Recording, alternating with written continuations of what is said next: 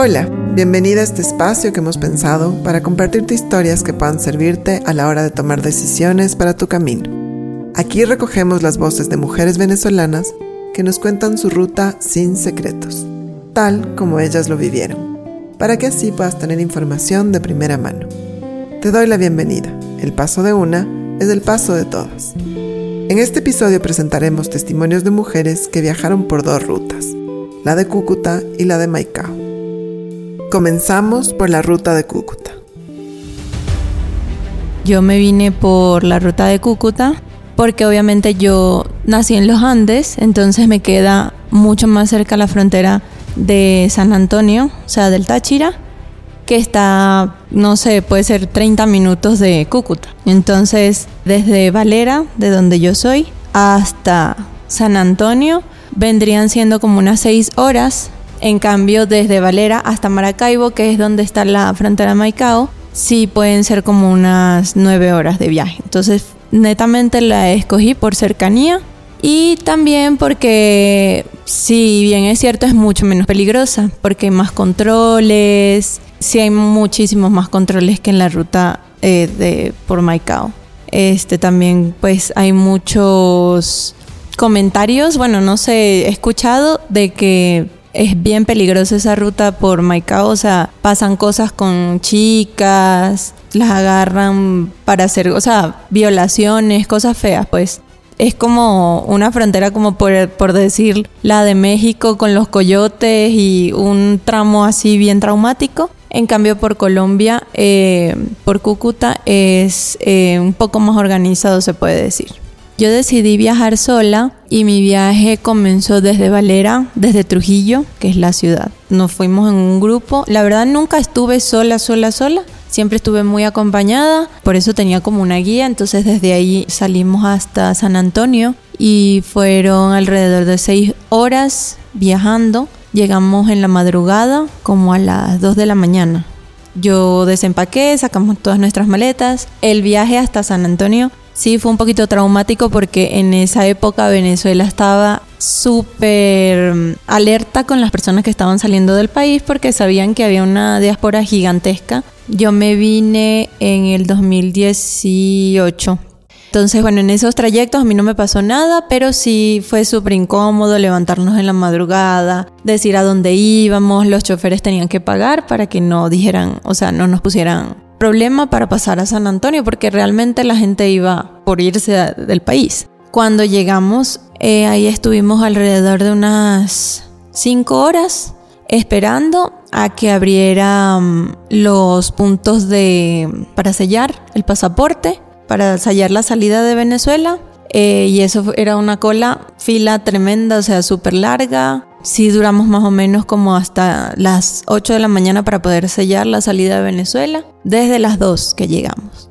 De ahí hicimos, bueno, pasamos el puente a pie y entramos a Colombia e hicimos el, la fila para sellar en la entrada a Colombia. Ahí también fueron como, sí, como unas 7 horas en fila. Pasamos el puente y luego de eso sellamos la entrada a Colombia. Ahora queremos compartir contigo la historia de una mujer que salió por Maicao. Yo salí desde Maracaibo, estado Zulia, hasta Maicao. Bueno, yo salí con mis tres hijas. En ese momento tenía mi hija 14, una 10 y la otra 5 añitos. Eh, un auto nos fue a buscar en la casa a las 3 de la mañana hasta Maicao. Hasta allá llegamos y nos íbamos a conseguir con otro grupo que iban, o sea, nos iban a indicar, pues, nos iban a ayudar cómo llegar, porque la verdad yo no sabía ni por dónde tenía que irme. Y yo decidí la ruta de irme por Maicao porque era como que según la un poquito más segura, más cerca y pues que nos íbamos a conseguir con otras personas ahí, que era la que nos iban a indicar dónde, o sea, el camino, pues. Solo yo salí con mi cédula de identidad. Y mi hija sí salió con pasaporte, la mayor. Las otras solo compartían nacimiento y cédula. Sí, el viaje desde Maicao yo creo que fue el, peor. Bueno, para mí el peor fue desde, desde Maracaibo hasta Maicao.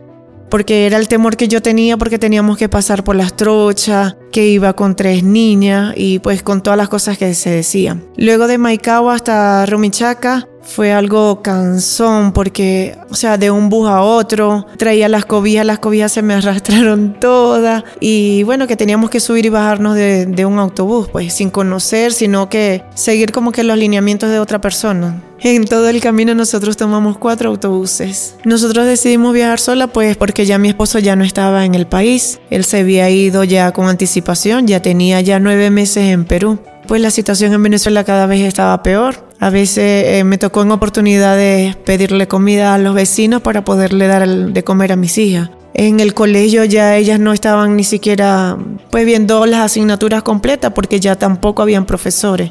Pues ya yo me desesperé, le dije, por favor, ya sácanos de acá, necesitamos irnos y presto dinero. En fin, conversamos con esta persona que nos iban a ayudar a llegar hasta Perú.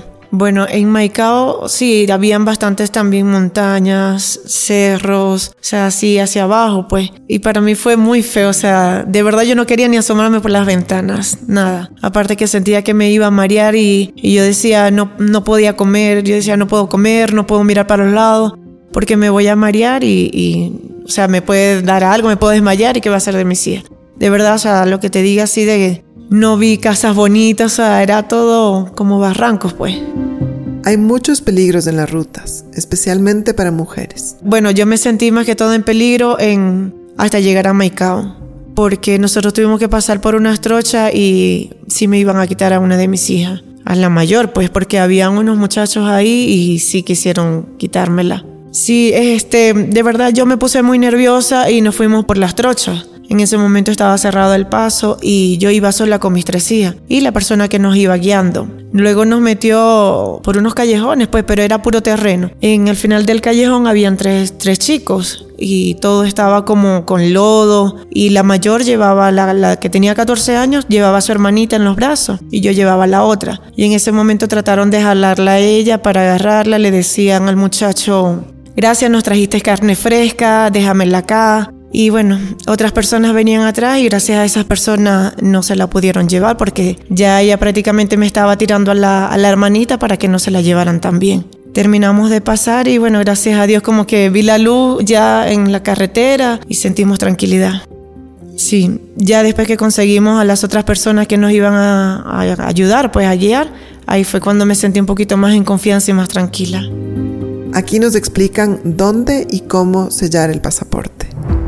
Sí, yo sellé eh, cuatro veces el pasaporte saliendo de Venezuela, San Antonio, luego en la entrada de Cúcuta, o sea, sellé la entrada a Colombia, luego en Ipiales sellé la salida de Colombia, que fue una fila inmensa porque habían personas también con la carta andina, con otros papeles, entonces era casi que imposible ahí. Y luego sellé la entrada a Ecuador.